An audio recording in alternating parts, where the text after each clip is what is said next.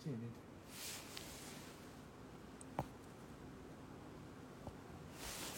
はい。あ映ってますか？あれ？はい。やっぱ最初はこういう感じになるよねいつもね。これあれ？あはい。ちょっと待ってね。はい。は大丈夫。来てますね。ちょっと待ってくださいよ、はい。来てますよ。はい。はい来てます。おおこれを再生したらいいの？はい。はい。なんか新年。え大丈夫か？うんうん。ちょっと時間差が来てるね。こう自分で。え5分ぐらい歩けど5分もないんちゃう？あないか。え？あそう。見ない方がいいこれ。あコメントだけ見るようにする、はいはいそうやな。うん。はい。えっと改めまして、はい。新年明けましておめでとうござい明けましておめでとうございます。 listudeです。 listudeの万平です。アンナですお願いします。お願いします。今年もよろしくお願いします。ます。まず今日はもう本当新春のはい。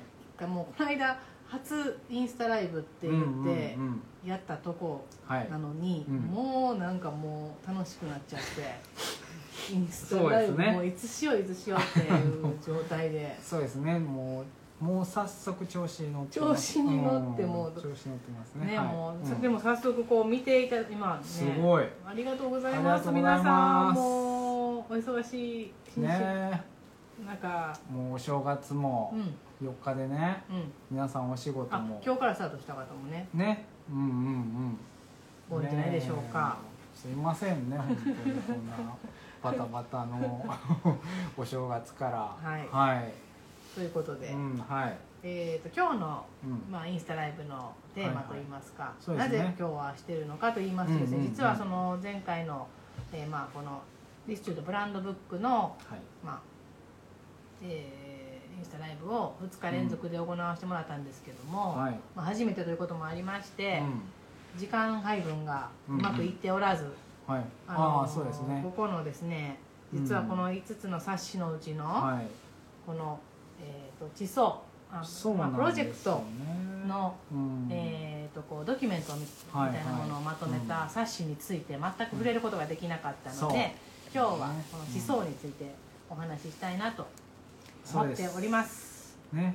地層、はい、地層っていうのはですね、まあうん。地面の字に奏でると書いて地層っていうふうに命名したんですけれども、まあ、私たちのすごいこうなんだろう新たな、まあ、今まで、えーソニーハウスの時代にですね「うん。家宴」っていうイベントを、うんうんうん。結構家その音と食のイベントっていうのをうん。まあ。家宴っていう、まあ、自分たちのスペースに、えっとまあ、ミュージシャンを呼んできてで、えっと、そのミュージシャンの音楽を聴いた後に、次は食事の、まあ、シェフうん。をの方を招いて、で料理をみんなで食べるっていう、まああのね、家宴っていうイベントを、うんまあ本当ずっと続けてきたんですけれどもす。えー、とそれにまあ変わるというかなんか次のまあステップというんですかね。そうですね。まあまあ家宴もいいいいというかまあ続けることもできるんですけどね。ただまあなんかこう新たな試みとして、うん。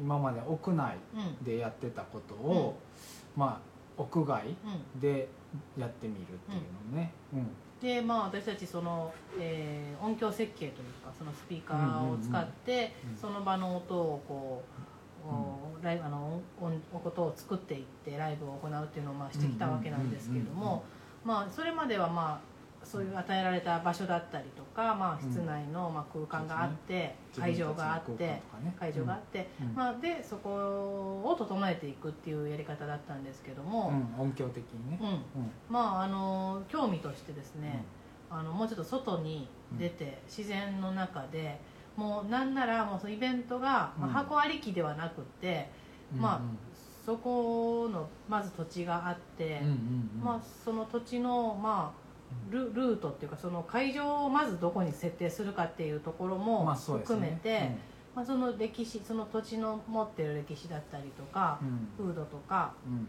まあ、そういうものを事前にリサーチして、えーまあ、どういうこう、まあ、ルートをたどってお客さんと一緒にその会場にたどり着いて、うんっていう、まあ、その全てを設計することが、まあ、音響設計と呼べるんじゃないかっていうそうですね。ところですごく興味がいったんですね。うん。うん、そう。そうですよね。えっとだからそのまあふ普通はねその決められた場所にお客さんはまあそのままその場所に行って、でライブが始まって音楽を聴くっていうのが、まあ、まあ今までの、まあ、僕たちだけじゃないと思うけどそれが普通というか、うまあまあそんな感じでやると思うんですけどもまずはそまあそのと土地の中でその印象深いものとか特徴的なものっていうのを、まあ、歴史とか地理的な風土風土と地理的なこととかを、まあ、まずリサーチして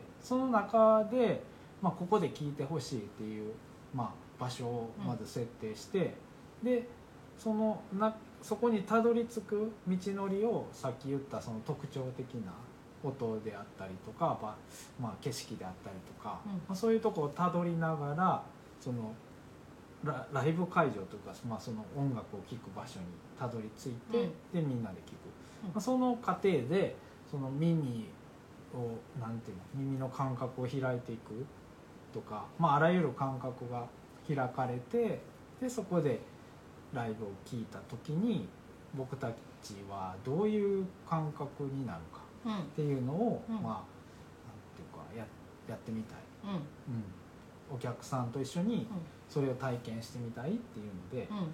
まあ、それを地層っていうのでうん。やったっていううん。ことですね。うん。うん。そうそれではい。あのーまあもともとそこにあるうん。うん。うん。何かをこう付け足したりするわけそうです作っていくというよりは、なんならちょっと引き算をしてもともとそこにあるものの音だったりとか、あのーを体感してもらって、うんまあその来た時に、まあ音楽もちろんなんですけど、うん例えばその時の、まあ、環境音だったり、うんうん。まあ、気候寒い暑いとか、そうですね、まあまあ、あとあとはその自然の風景だったりとかっていう道すがらのものも含めてうんうんうん。印象その日一日の体験として持って帰ってもらいたいっていうのが、そうですね。まあそこではまあある程度僕たちがリサーチする中で聞いてほしい音もありますけどもそこで初めてやっぱり聞く音も出てくるというか、うん。そのそれぞれの人がどういう音を聞くかっていうところまではやっぱり分かんないっていうか、うん。その時何があるか分からないし、うん。うんうその人が何に着注目するかもうん。ねそこは自由なんで。うん。なんかそういう体験なんかこう決まりきったものをなんかただ提供するだけじゃなくてあだけじゃないというかそういうことではなくそのまあその場その時っていうのをいかにこうどれぐらい濃密に体験できるかとか、まあ、そういうことがやりたいうんってことですね。はい。うん。それでそれを、まあ、あの一昨年の2月14日に第1回として、まあえー奈良の宇田松山を、うん。えー中心にしてそうその舞台にして、えーまあ、街歩きをして、うんうん。川のえちょっと待って。え？そこまで第1回のその説明までしてんの？しない？えいやいやえ？うんうんまああ？地層の地層の説明地層の説明ですね、うんうんん。そうか、いやもう1回はもう言ってしまっていいのかなと思ったんですけど、まあまあ今日はそれでうん。はいはいはい。特別ゲストをそうそうなんですよ。実はお呼びしておりまして、多分もうそれを期待して見てる人もいると思う、すいませんんちょっと。じゃあ、うん。もう早速ですけど、うご本人たちもお待ち待っていただいて準備いただいていると思うので、はい。お声かけしましょスペシャルゲスト。うではえこれはどう、え？ちょっとそうそう初めてなんですけど、うん。今からここに。ここに。ねえここかもしれない。こっちでしょ？こっちですうん。わかんない。どっち？こっちかどっちか。こっちに出ますよ。ちょっと待ってくださいね、はいでは、はい。えー裏のあ古家さん。おーい来ました？見て見てました。見えます。えっとこちらのお二人がえ今どっちに出てますか？こっちこっち。でしょ。こっちですこっちです。か？えっと、はい。あ、登場いただきました。はい。宇田のレストランの、はい。営まれて登場。登場、はい。えっと、プルイエうんというお店の名前ですけども、はいの高橋亮太さんと松岡志保さんです。はい。今日はありがとうございます。ありがとうございます。よよろしくくお願いしまます。す。お願いします。おい。来てる来てる。はい。ああ。すごい、宇田、松山、あ、宇田、宇田は寒いはずなんですけど、この奈良市よりも。んすごく薄着ですね、二人。なんか軽やかな、いでたちで。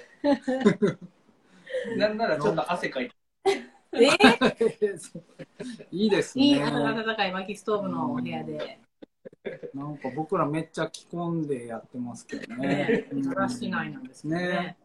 まあ、あのーでは、うん。あのーはい。簡単に、あの、うん。古家さんのご紹介したいと思うんですはいけども、お願いしす。まあ、あの、宇田という地方、まあ、奈良市からすると、ちょっと、えっ、と、南東かなんと、な。南東の方に行くんですけども、あのーその、まあ、里山のような風景ですよね。ね。結構田、田舎の風景というか、うんうんうんうん。すごく自然豊かな場所ですけれども、そこで本当に、えっ、と、お二人で、えー、一日一組限定のうん。レストランをされてまして、お昼にね。お昼に。うん。で、そこで、あの、うんお二人は、あの、その、まあ、お店の、お店というか、お店兼、まあ、ご住居もそこは、そちらに住まわれてるんですけども、そうですねその周りのに田んぼと畑もあって、うんうん野菜だったり、お米作りもご自身で行わ、お二人でね。そうですね。そこでながら出す料理の素材もうんうんで、そこで採れた自分たちで作ったものを、えー使った料理を出されてそうですね。うんるおうん二人です。はい。はい。うん多分ね、見ていただいている方ももうお店行かれてる方も、そうですね。多いかもしれませんけども多分ファンの方ねいらっしゃると思います。はい。。うん。おなんか、古家さんが登場したらすごい倍になりましたよ人数が。やっぱり、やっぱりもうすごいやっ、ぱり注目度が違うね。フルエッティがもう拍手くれてますので、ありがとうござい変な発言しないように気をつけますあ。りがとうございます。はいね。ます。ちょっとお二人にも、お二人まあのね、自己紹介というか、まあ、うん。今ちょっと軽く言いましたけど。も、軽く言いましたけども、なんか付け足すところとか、あのね、いろいろお願いします。えー えーと改めまして、明けましておめでとうございます。出ましたね。はい。うですね、僕 お店やってるんですけど、あの、うん。ここ、はい奈良奈良の中で、宇田が寒いって言われてるんですけど、はい、そうですね。うんあの結構凍結するんですよ。うんうん凍結ね。はいはいはい。うんなので、1月、2月はお休みしてます。すみません。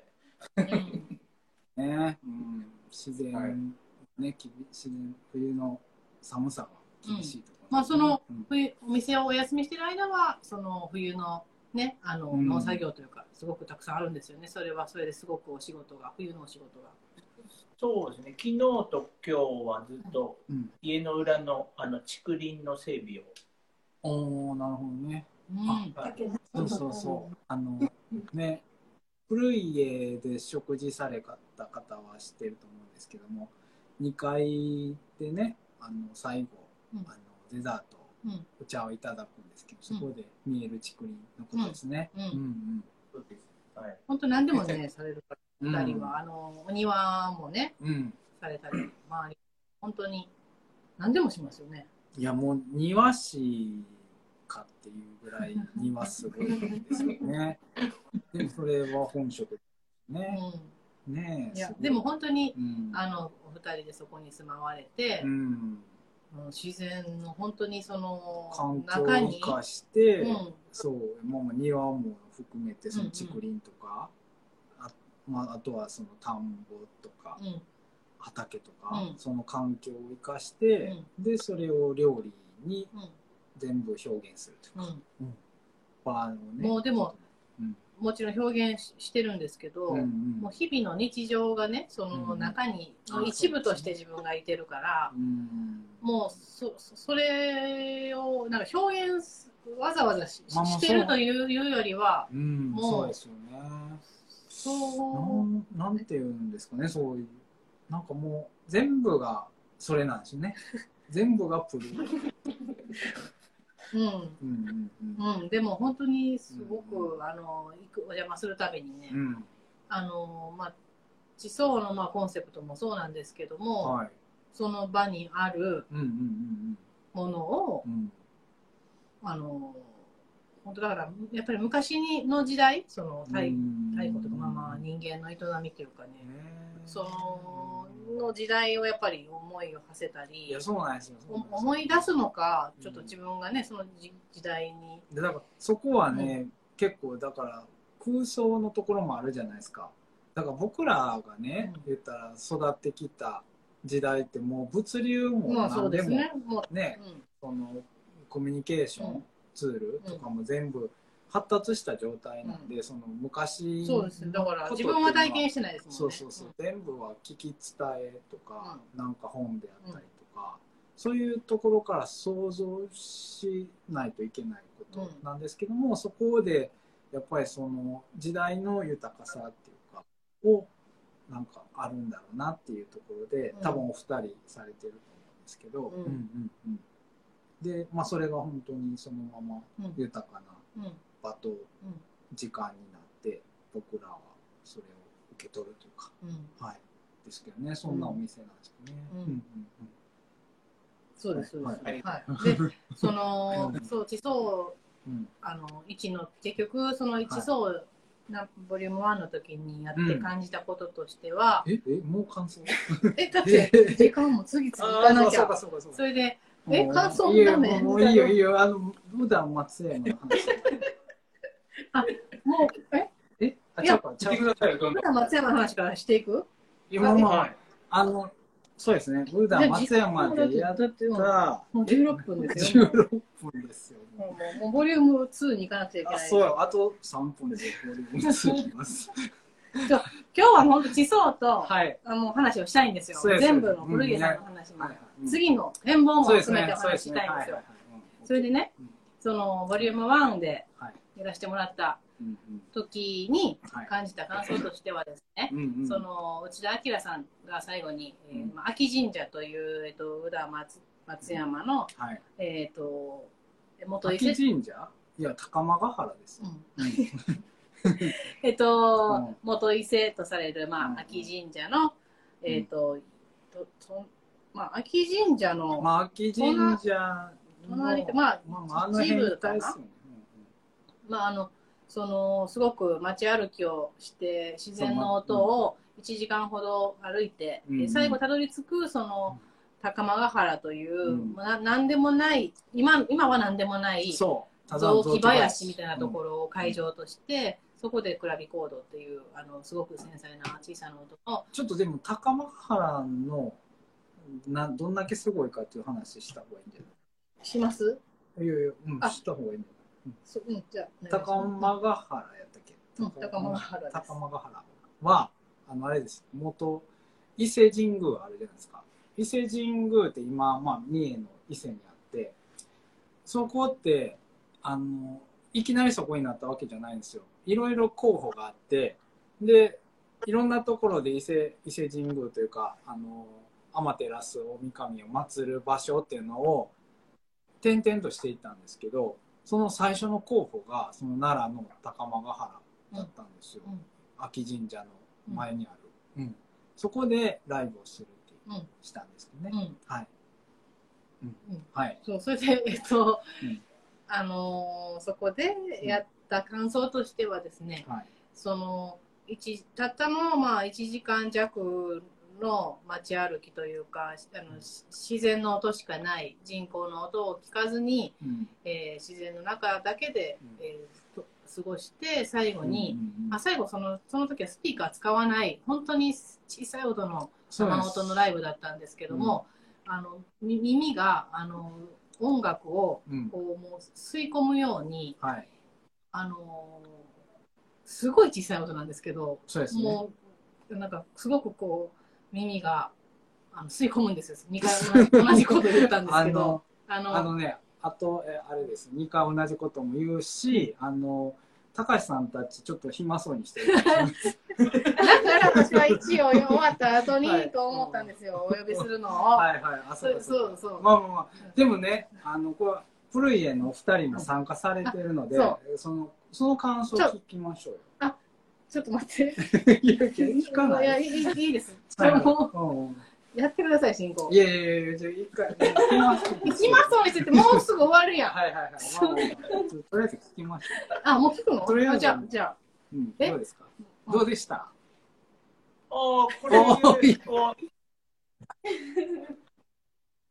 あ、聞こえますかね？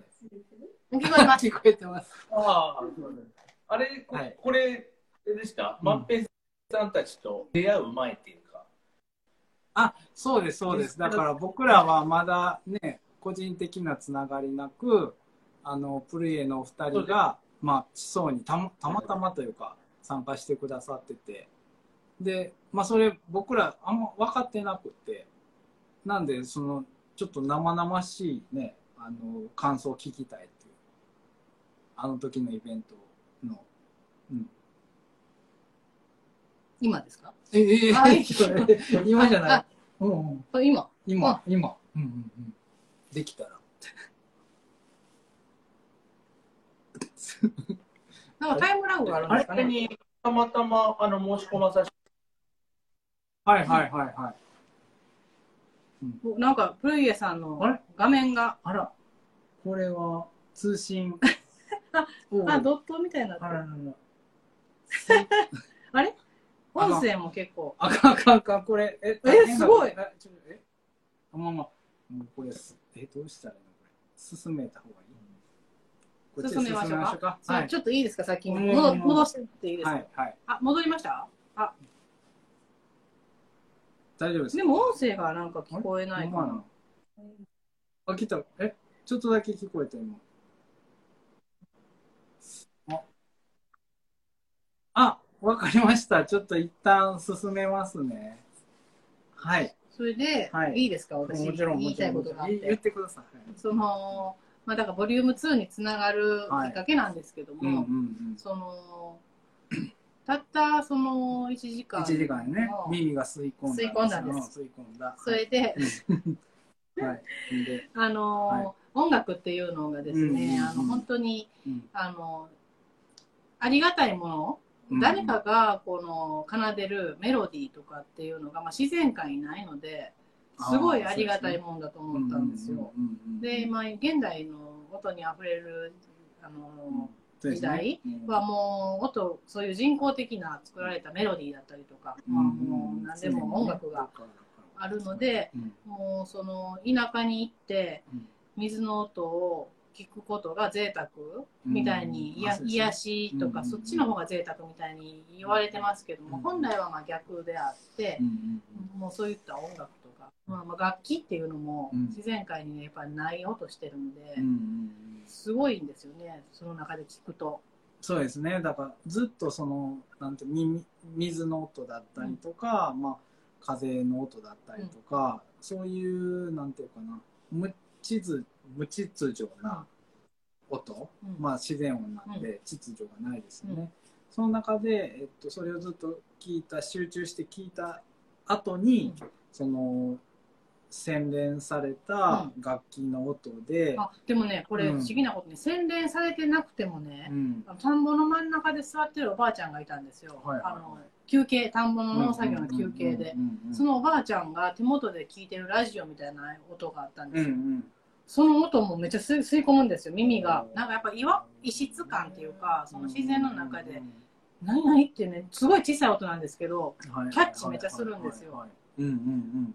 あとはそのなんか老人ホームがあってその中でリコーダーみたいなのを練習してる音とかがあるんですけどうん。やっぱそういう楽器の音自然界にやっぱない音がすごく遠くからぼんやり聞こえてるのもうんうん。え？っていう感じで。うんまあ、すごいありがたいし、フォーカス。するし、で、うん。しかも人を感じるじゃないですか、うん。そこに誰かがいるって。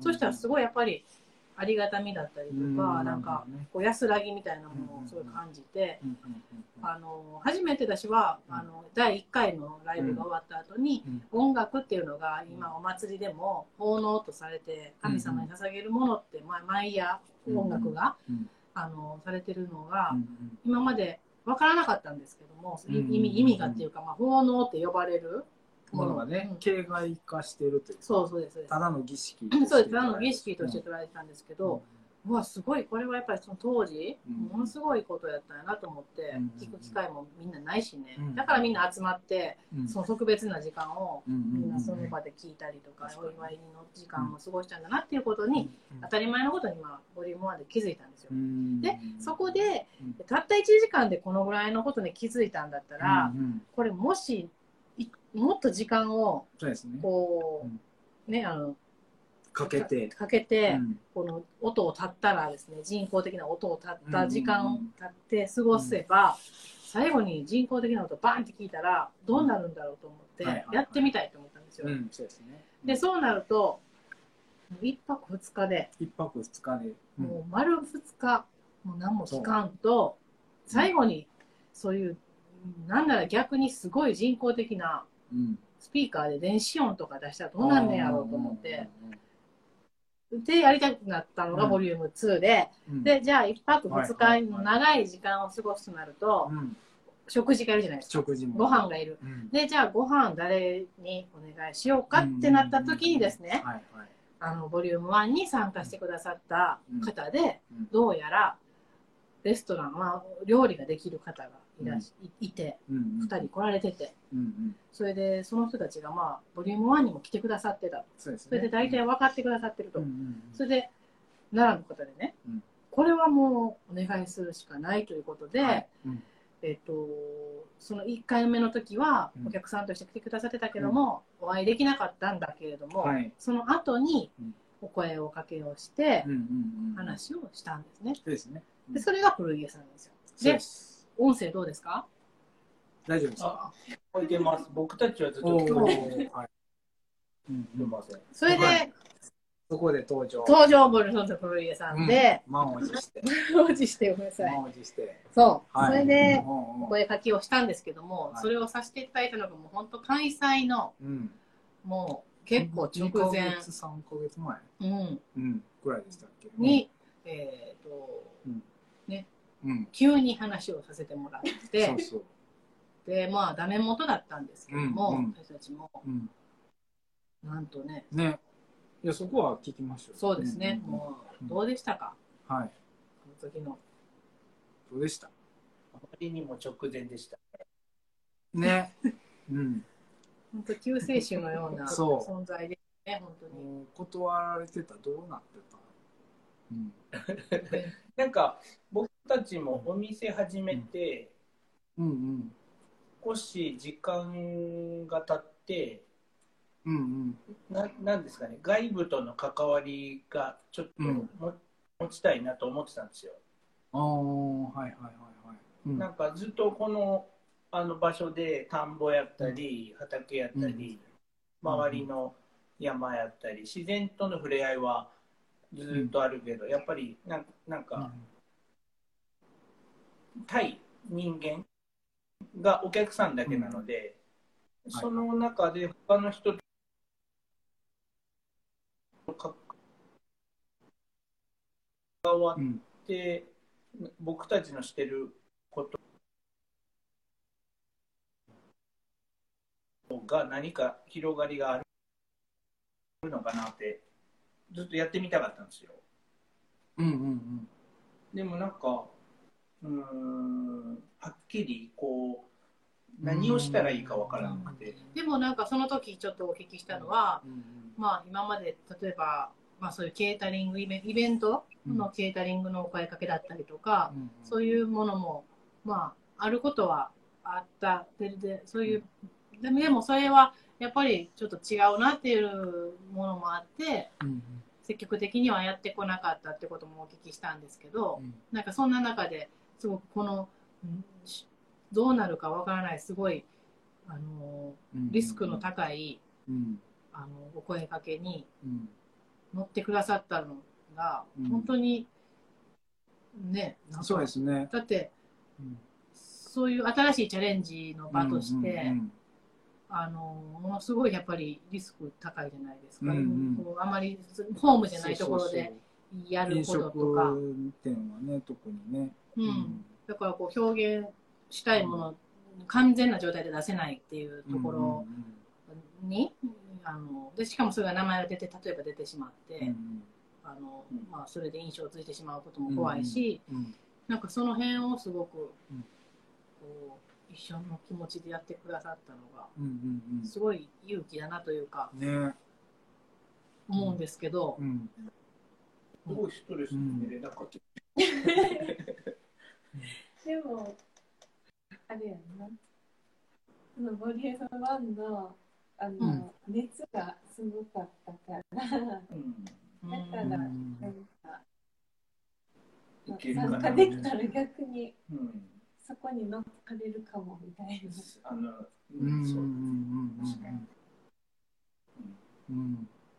なんかあんま僕らまあむ無茶ぶりがねひどいすごかったんですけどだって結構コロナ禍での1泊2日ですよ、ね。すごく全員、あまあその食以外のところもすごくこう、みんなこう結構ねあのなナーバスになってるうんところだったので、うんそれを決行したっていうのがねすごいかったですね。そうあとあのあれねあので箸を使わずに食べるとかね。それでそのボリューム2のコンセプトがですね、うん。あのえっ、と感情と知性っていうまあ、うんうんえっと、舞台がアスカだった今度はアスカだったんですけども、そこの大化の改新とかそういう歴史を調べていく中で出てきたキーワードとして、うんうん。あそこでその大化の改新があって、うん。そういう感情の時代から知性の時代に切り替わったっていうところで、うんうんうんそのテーマを持ってやったんですけども、はいはい。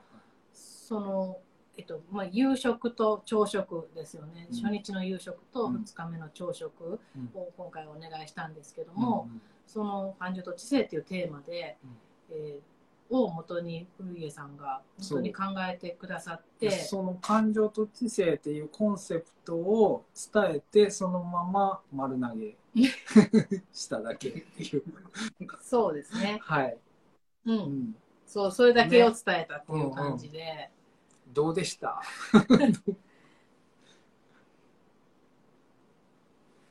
回か、あの、うん。その、アスカのリサーチは、こう、二人で行ったり来たんですけど、うんうんうんうん。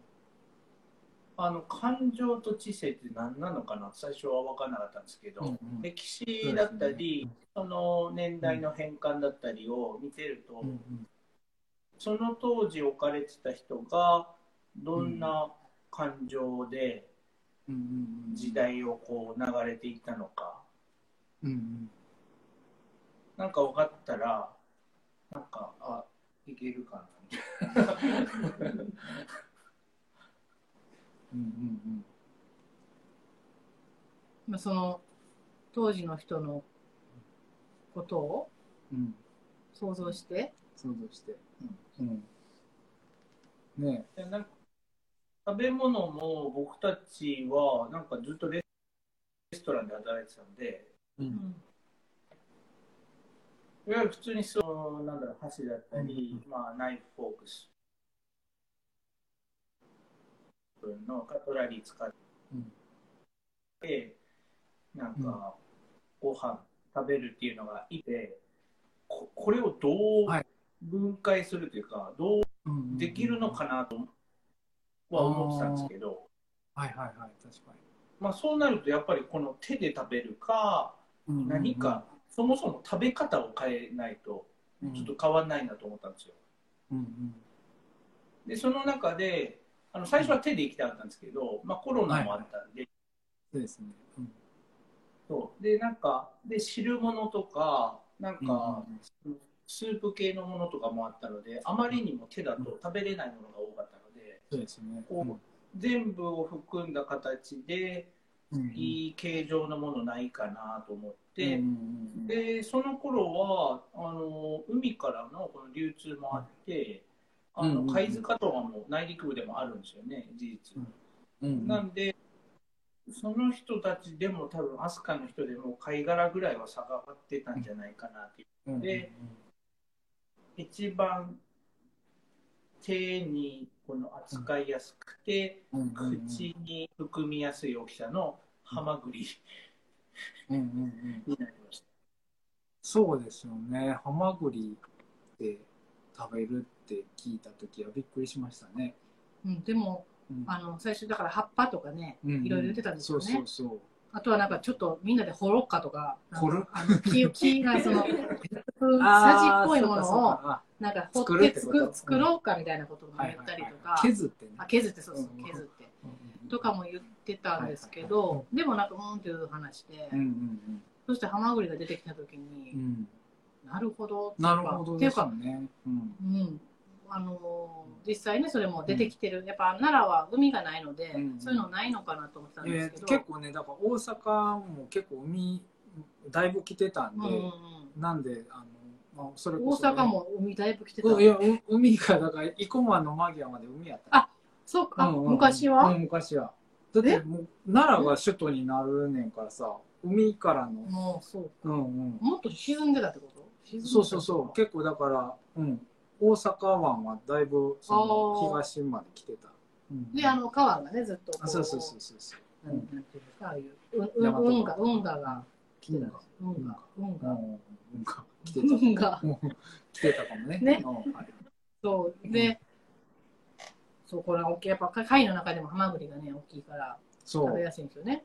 そうやっぱ貝貝はやっぱ使ってたんちゃう絶対使ってましたよ、うんあんな便利なもんやっぱないですよ。そうそうそう。だってねそれこそお汁とかもすくえるしでこうゴキゴキやったら野菜とか肉とかも切れる切れるじゃないですか。そうそう切れる切れる。だからすごいカトラリーとして使われてたんだろうなっていうね。のは想像できたし。れは本当に想像しやすいですよね、うん。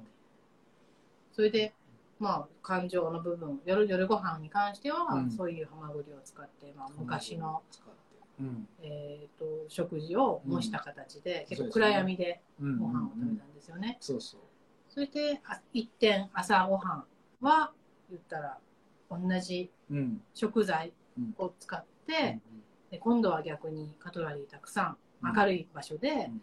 えーカトラリーたくさんでコース料理っていうう、んうんもうなんていうか体に摂取してるうん。食材は同じなんだけども、はい全く喜びだったりとか、うん。味わいとかがうん。違うっていう昨日の夜とはね。そうですね。うん。その比較はすごかったですね。最後に種明かし高橋さんがもう皆さん気づかないですよやっぱり昨日食べたものと同じものとは、それでうん種明かしというか終わった後に言ったら結構びっくりされてうんましたよねそうですね。うん。いや、いやだ、僕、だからその、言ったらお箸とかね、うんえっと、そのスプーンとかって、まあ、ゆインターフェースじゃないですか。うんその、まあ、なんていうか、こう、自分たちがこう、その食事を、に携わる食事とのこの間のものとして、こう、箸とかがあるんですけど、でも、箸っていう道具がいかに洗練されたものかっていうか、うん。あの本当ねまあ普段使ってるかあんま分かんないですけど箸でねこう食べる量を決めてで口に運ぶっていうのとかまあこう他のものと一緒になんかこう食べる肉と野菜を一緒に掴んで食べるとかそういうすごい繊細なことめっちゃしてるんですよね、うん。箸って。うん。まあ他のものもそうですけどそそのありがたさとか道具としての洗練されたものってあるのがやっぱハマグリと前日のね夜のハマグリとやっぱ食べにくいですね、うん、調整できない。調整でしにくい、うん、っていうのがすごいね分かりますよねあれはね。うん。うんうん、それに加えてその調理をされた料理っていうのが、もうありがたみ。それはさっきの音楽と一緒ですけども、そのやっぱその先に誰かがいて、うん。その人が作って手を加えて作って、こういう形で出てくるっていう、うん。単にその食本能としての食事ではなく、うん。そのクリエイティブそこにクリエイティブがあるっていう喜びとか、人の手が入るね、そういう、ま、全くまるで食っていうものの喜びが違うっていうのを、そうですよね。本当感じたんですけど、うんその、まあ、アイデアも含めてプロイエさんがくださって、うん。それどうどうでしたかね？その地層ボリューム2のうん。なんていうか。あのややなんていうかこう手応えみたいな、手応えとかやった後とか、うん。うん、なんか変わったりしました、うーん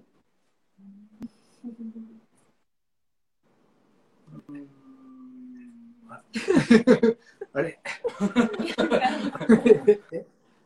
なんか前の音丸の時も、まんべんさんが、あの、イベントやる前と後で変わってたって言ってくれてたじゃないですか。うんうんうんでも、自分ではあんまりわからないっていううん。か、あ人があ。けど、ではあんまりわからない。うん。あ、そっか。自分ではそんなに気づかなかった。意識してない。うんでもなんか実際そうかもしれないですね。なんか僕は、あの、うんえ、まあ、しほちゃんが、まあうん料理は全部やってるじゃないですか。はいはい。うんで、2人で料理の構成だったり、なんか味のバランスだったりは、なんかこう、うん。試食して、こう、なんだろう、うーん、僕が口出したりはするんですけど、全体的に、あの、なんだろう、外枠全部作るのはしほちゃんなんで、うん。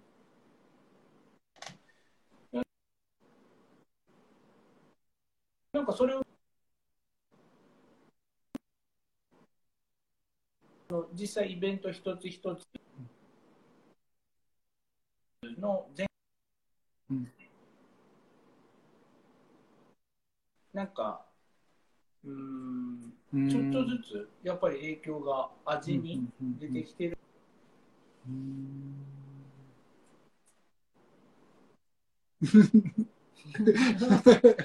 うん音声がちょっあ、そうですねと。途切れ途まあ切れ。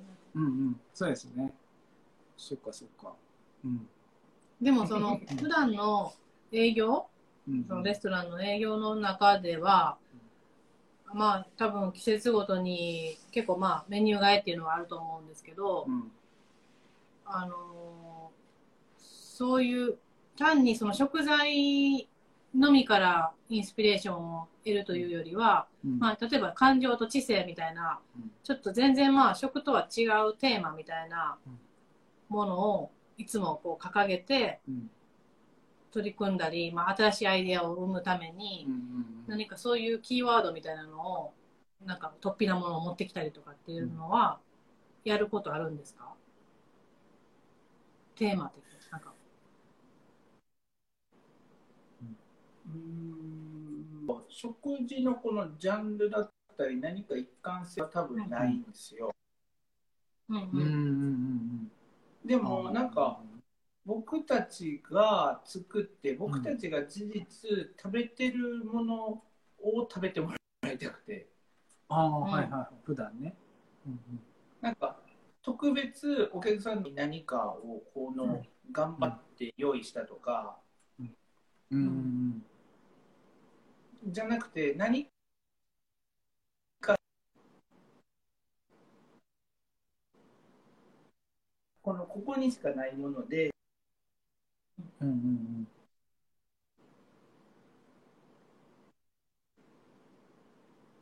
その制限の中でうん楽しんでもらうとなんか僕たちも楽しんでる、うんうんうんうんうんうん。うん。なるほどね。うんうん。うんうんすげえテンポ。なんかあのープルイエさんとこ行っていつもびっくりするのはなんか何料理っていうのが決まってないっていうかうん。いきなり韓国料理出てきたりとかあの中華出てきたりとか、うん。まあそう思ったらめちゃなんかこうフレンチっぽいものが出てきたりとかなんか和食っぽいものが出てきたりとか、なんかそこがびっくりするっていうか、うん。うん、そのなんかそういうとらわれてなないなさ、うん。うん、枠に、うん。うん、料理っていうもののうん。なんかこう自分たちはフレンチで行きますとかうん。なんか和食で行きますとかじゃなくて、うん。まあ、その時本当に美味しいと思うものをなんかおいそれが一番美味しくなるような調理方法を選んで出してるんだなっていうのすごい伝わってきますね。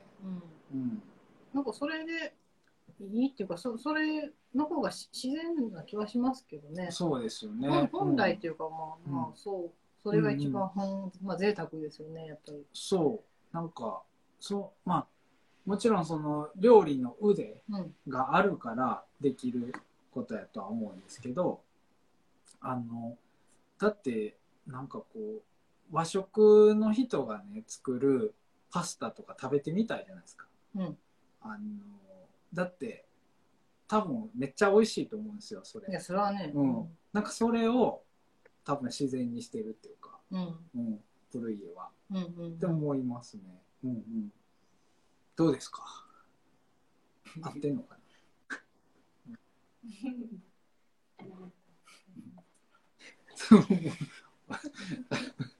僕のね、まあまあ勝手な感想ですよね。はい。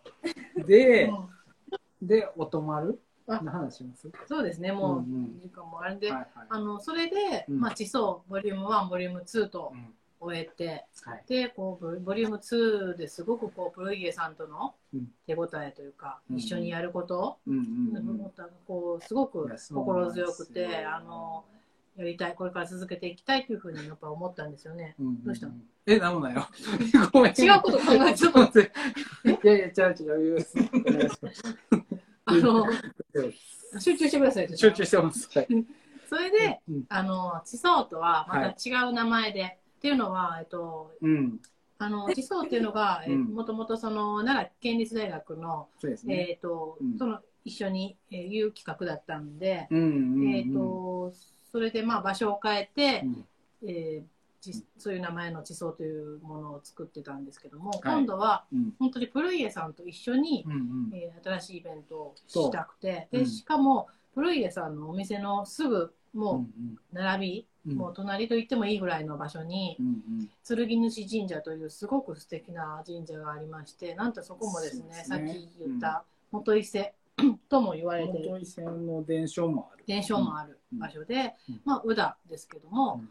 あのまあプルイエさんのもうあの土地なんか歴史を調べていくと本当プルイエさんがある場所、レストランとその裏のその竹林とか言われてましたけども、うん。その辺りももう本来というかい一緒一緒こうい一体の剣主神社というかそのまま元伊勢とされてたものすごい場所なんですよね。そうですね。その元伊勢と剣主神社の成り立ちが一緒かどうかちょっとわかんないんですけど、うん多分その剣主神社がね、白い岩をそのご神体とする、うんまあそれを崇めるためのまあえっとなんていうかな入り口みたいな感じで剣主神社ができているんですけども、まあでうん。そのもう、えー場所を使わせてもらうことが、うん。まあ、高橋さんあの志保さんたちが、うん。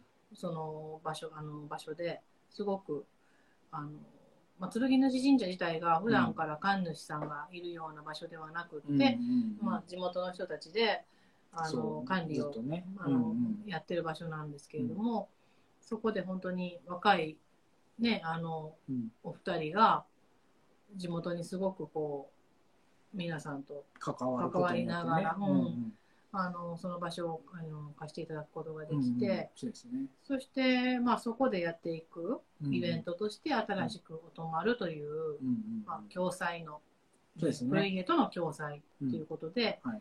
スタートしたんですよね、うん。企画が。うんうん。でそれがうん。今年、えー今日もこの間のうん。えー10月1日に、えーボリューム1で開催したんですけれども、はいまたそれもすごいうんうん体当たりのイベントでしたよね。そうですね。まあ、1泊2日ではなかったんですけども、ただ、うん。えー、と2回公演で、そう。うん。一日二回うん。公演うん。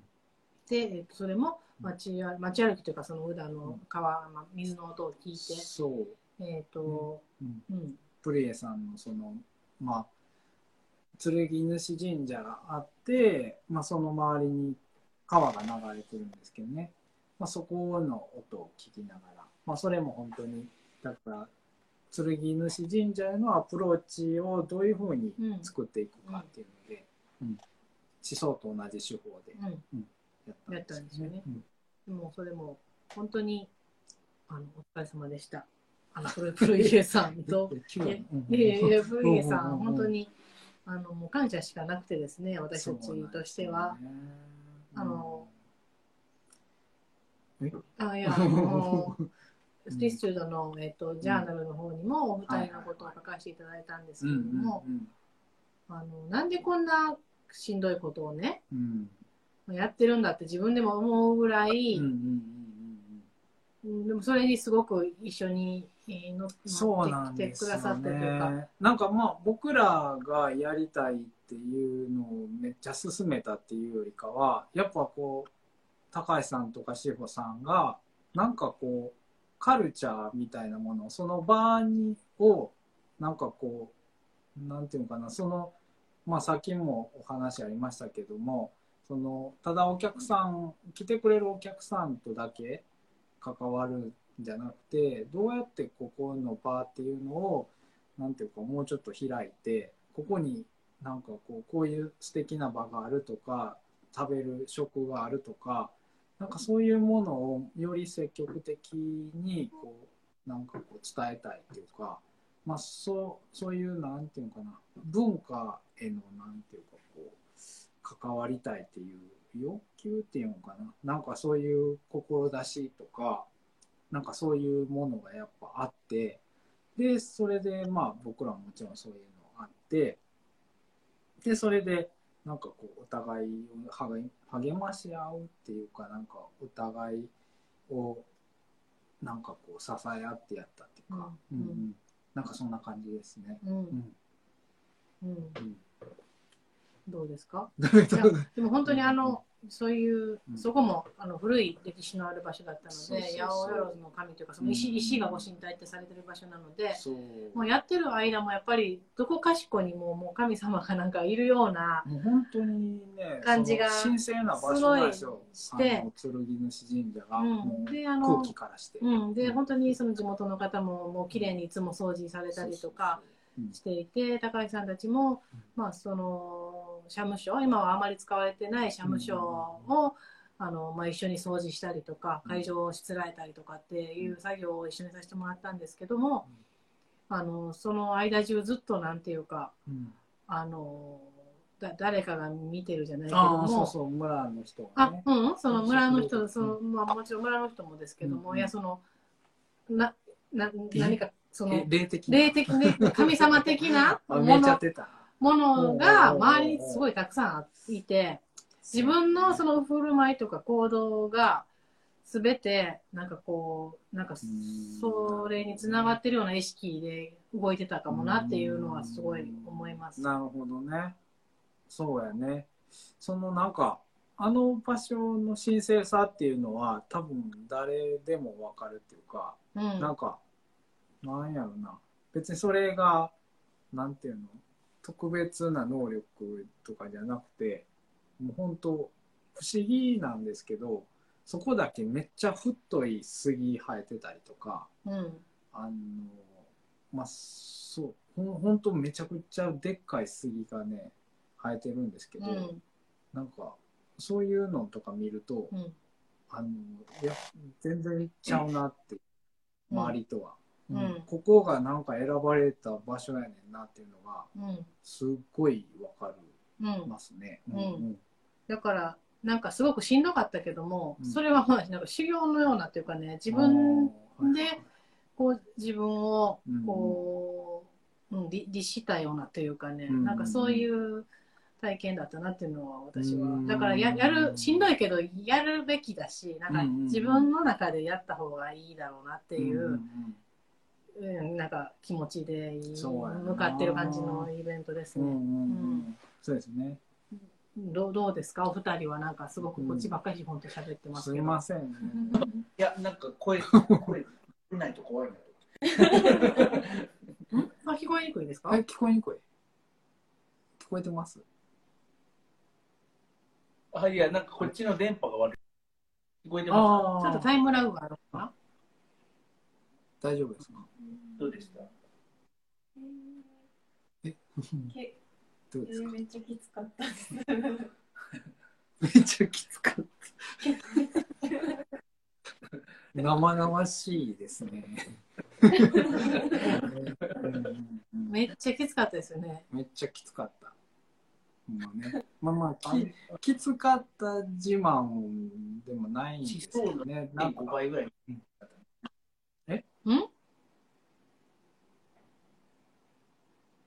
何何？想像の1.5倍って言った？今。想像の。15倍。しそうなもう音があれやね1.5倍ぐらい寝れなかったあ、1.5倍。ああ、地層の1.5倍、あ、地層の1.5。え？地層宿泊あったのに？まあでもそっか、何もかも全部やもんね。いや、いや前準備の段階でストレスででしかもその火と電気と,、えー、と水もガスもない場所地層はまああったんですけども、うんうんそれもききつかったですよねやっぱりう、ん。ねえ。うんでもなんか、あのーその水、ガス、電気いない中で、なんか、うんその制限っていい方に働いたなと思うんですよ、なんか。うんうんうん。そうですね。なんか、お客さんも、なんか、そこを含めて、全部、うんなんか、あの空間自体が、うんなんかちょっと違うところに飛んでいけたみたいうんうんうんうんうんうん。そうですね。だからなんかな。うん、そういう意味では、ある意味、なんか文明の利器みたいなのがなくて、うんいい方になんか転がったのかなとは思います。うんうんうんうん。ねえ。なんか多分その火が使えないとか水が使えないでなんかできた料理とかなんかこうしつらいとかがああったと思うんですけど、うん、ですよね。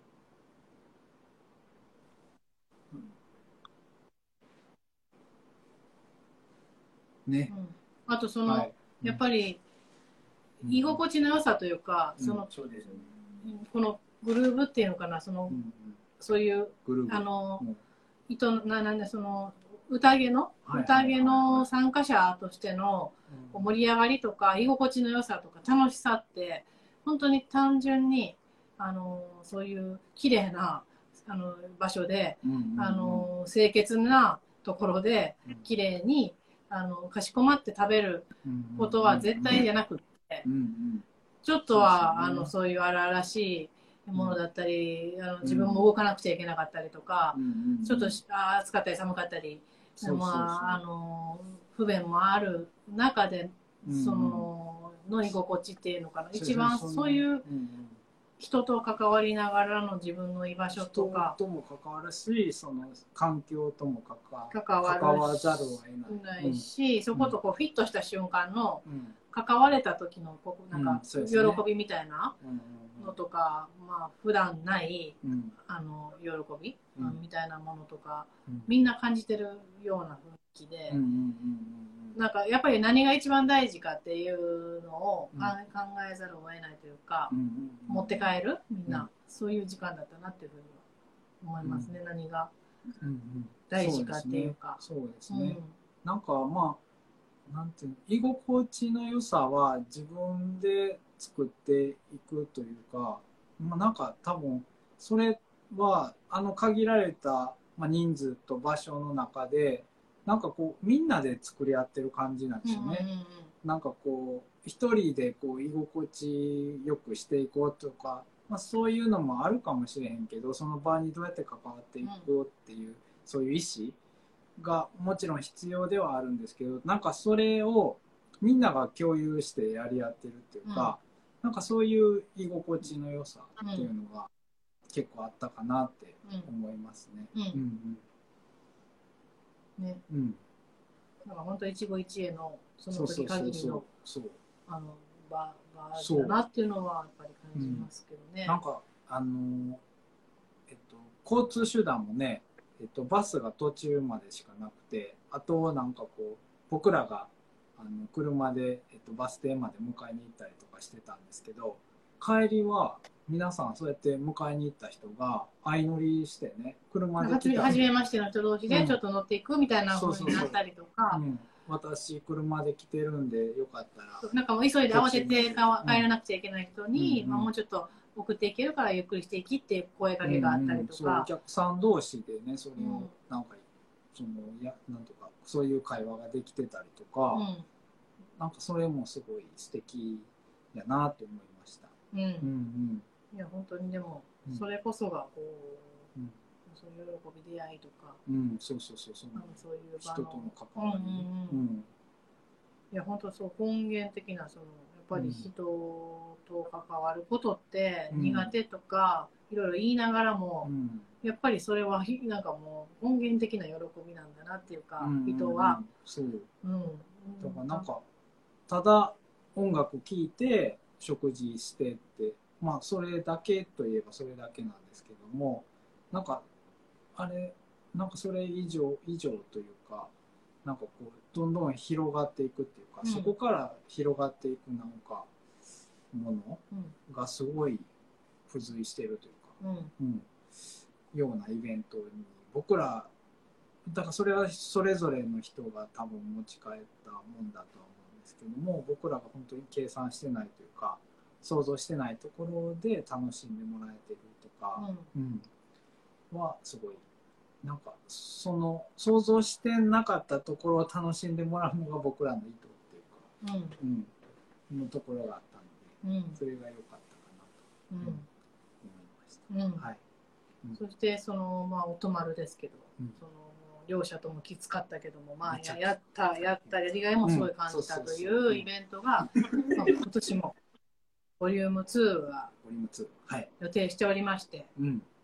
なんとなんと、なんと、はい。えー会場が、うんあもういいいんですかね？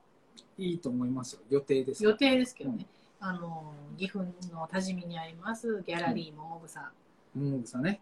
えっと実はまあボリューム1の時に、えっとうん桃草の安藤正信さんがうんお客さんとして来てくださってまして、うんで本当にあの感動してくださいましてすごいね。なんか、僕らのやったことにすごい共感して。共感してくださって、はい。もうぜひその桃草でもというね。ことを言ってくださったので、うん。なんとボリューム2からもう次はもう多治見の桃草ねの会場として、まあ知ってる方はうね、んあのまあね、すなんかこう、いろいろ多分、おおってななってると思ううんん、ですけど、多分桃草ではあのもぐさの説明をちょっとしなあかんのかあもうギャラリー桃草ですか、うんうん。もうそうですか、なよしもうもう。あれじゃないですか？もうググもぐさを私たちが言うまでもなくいろんな記事が出てくると思いますけども。そうですね。まあ、言った、えっと、ちょっとだけ説明すると、あの、安藤正信さんっていうか、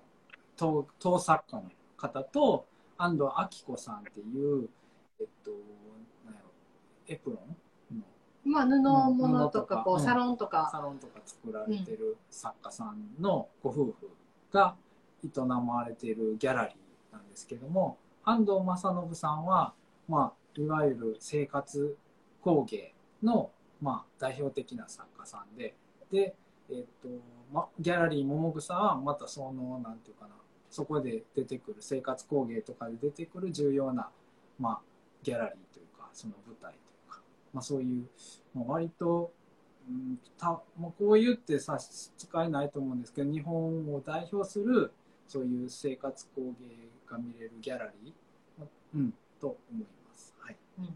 そういうとこです。うん。はい。それで普段はまあスペースはすごく広いんですけれども、うんあんまり音楽イベントを今までしたことがないということで、あ実は安藤さんすっごいもうもともとうん。ジャズをここジャズのドラマーを志しててたぐらい、本当に音楽を好きでもうあのあの作品もねあの、うん。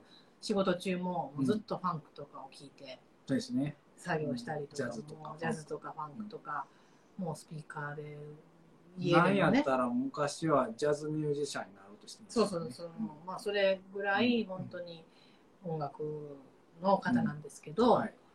なのに関わらず、ん。えっとまあ、ギャラリーではあんまり音楽イベントしたことがないといううん。ことでそれでだから珍しいんですよ。そそそそこあそこでそうねえっと、そういうイベントするっていうこと自体も。なのででうん。今回その古い家さんの料理と、そう。まあだから桃草ってまあなんかすごい山の中にあって、うんポツンとまあギャラリーがあるんですけど、まあ、そこの場をまあ生かしたあのお泊まるらしいイベントをしたいなって、うん。まあ、今からその桃草の土地のねリサーチとかしながら古家さんたちと、まあ、安藤さんにも入ってもらって、で、まあ、その場の特徴とかを僕らなりに編集してなんか、うん、あの音丸を作っていきたいなと思ってます。うんはいはい、それがまあ6月を6月予ね定、今のところ予定しておりますので、はいまたそちらも詳しく決まり次第、そうですね。インスタライブしましょうね。そうですね。筑次、えー逐次インスタライブしましょうね。ね、ご報告のインスタライブを、うんはい、して い。はい。はい。でなんか全然ちょっと回線がちょっと音声のタイムラグがあって、うんなかなかちょっと古家さん来ていただいてたんですけどもねあまり会話え、がすいませんね。こちらに申し訳ない。二人ともあの iPhone が古すぎて、あ、そうなんや。これのせいなんですかねそうなんかなんやろな。せっかく素敵な T シャツ着て登場してもらって。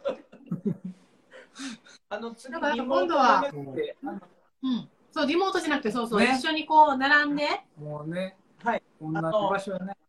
とこに行きますんで、そうですね。次はね。はいそれか、まあ、ぼはい我々がそちらに行こうかね。そうですね。でも山の中なんでどっちにしろ電波悪いかも。あまあまあまあまあまあまあまあ。うん。そうしましょあねはい。う。それか、まあ、桃草で。そうですね安藤さんが混じってうん。ねはいうんそれで、まあ、この先ほどの地層のボリューム1、ボリューム2の、まあ、ドキュメントみたいなものが、このブランドブックにあの入ってまして、うんまあ、写真とともに、その一泊二日の様子とかが見れるうんものですので、はい。これもブランドブックに挟まってますので、はい。皆さんよければねご覧ください。見ていただきたい。手に取って見ていただきたいです。本当そうです本当にはい。それで、まあ、このブランドブックですけど、引き続きもう全然もう、今からもうもうどんどん、あの皆さんにうんお届けしたいと思ってますので、はい。で、あの、古家さんにもですねうん、でも扱いを始まりましたので、うんうんえっと、まあちょっと1月、2 2月はお休みですけども、、ねまあハロウィンですけども、またね、お店の方で見てもらえたらと思います。はい。はい。で、ちょ着々とこう、全国にもですね、うん。えっと、本屋さんというか、雑貨屋さんというか、うんいろいろうあの取り扱いいただけるところも増えてきておりますので、はいうんえっと、お見かけした際は、うんぜひ手に取って手に。取ってうんじっくり読んでもらえたらなと思そいうですね。ますうん、本当にぜひ。うん。うんね。うんうんうん。はい以上です以上な感じですかね。はい、今日はそんな感じですねね。はい、お疲れ様でした。本当に古家の二人。すいません本当今日ちょっとななんんかえ、んえ、今なんかあくびしてました？大丈う胸も出てます？夫。もう、もう寝る時間ですね。明日もね、山仕事があるんで明日はわらびこのわらび掘りに行きます。え？わらびこのわらび。ほ確かにわらび餅って聞くけどわらびこわわらびから。わらび粉作り方考えたことないわ。うん、わらびこがちょっとよくわかんわない。らびからできてんの？うんうんうんうん。でわらびってあの山菜のわらびですよね。わらびの根っこ。うん、うん。なんですかね？ね。すごい。私あのれみたいになってますね。あの、うん。なんかえ？声が遅れて、そうですね。うん。はいはいはい。うん、まあまあまあ。あしほちゃんかわいいよってコメント来てますよえ？あんまやん。あ、友達のお母さんです。ねえなになにえ。友達のお母さん素敵な T シャツ。あ友達のお母さん 友友達のお母さん見ていただいてありがとうございます みちおさんありがとうございますみちおさんありがとうございます、ね T シャツ似合ってますよね。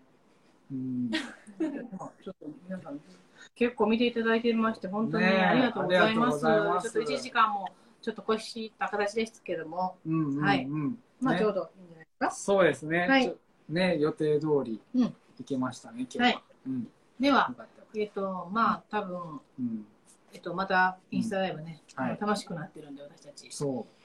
あのできたらね、うん1月24とか、うん。2月24とかの24がつく日にね、うんまあ創立記念日で設立記念日でもあ設る、立記念11月24うん。までこう続毎月ね24日はリスチュードのインスタライブの日っていう、インスタライブとか、まあ、リアルなライブとかね。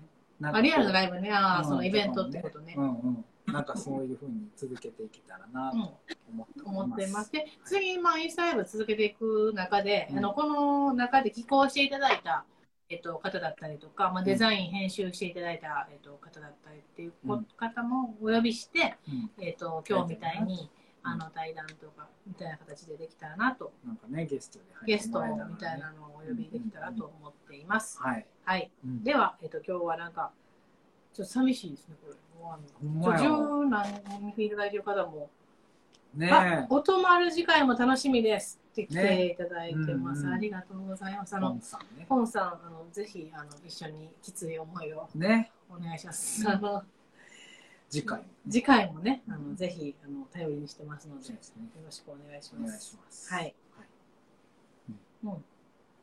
はい。はいでは、以上ですかね。はい。はい。